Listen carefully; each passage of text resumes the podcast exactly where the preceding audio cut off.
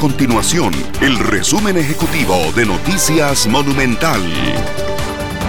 Hola, mi nombre es Fernanda Romero y estas son las informaciones más importantes del día en Noticias Monumental.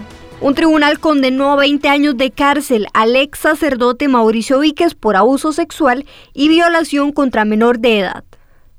Hechos ocurrieron en el 2003 en Desamparados. La veda electoral inicia este jueves y los partidos políticos podrán hacer publicaciones en redes sociales mientras no sean pagadas.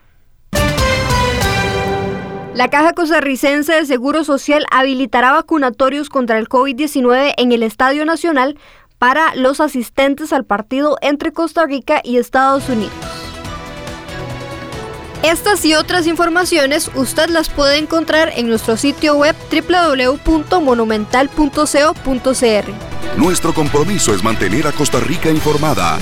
Esto fue el resumen ejecutivo de Noticias Monumental.